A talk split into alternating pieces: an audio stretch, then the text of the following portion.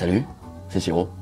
Alors, ce que je vais faire aujourd'hui, c'est euh, je vais te montrer euh, un plan de Frank Zappa, qui est un passage percu classique, je crois, ou enfin instrument à clavier, enfin je ne sais pas trop en fait, mais en tout cas c'est pas joué à la guitare initialement. C'est dans Pitches and Regalia, c'est une petite phrase qui est dans Pitches and Regalia de Frank Zappa, qui est un de ses tubes, et ça va mettre en lumière ce que je te dis souvent en fait sur la chaîne, c'est que tu peux jouer au-delà des plans de guitare, des plans qui ne sont pas écrits pour la guitare, et ça va te montrer un peu des articulations, des phrasés que tu n'aurais pas vu si tu restes que dans la guitare. Allez, on y va tout de suite, go.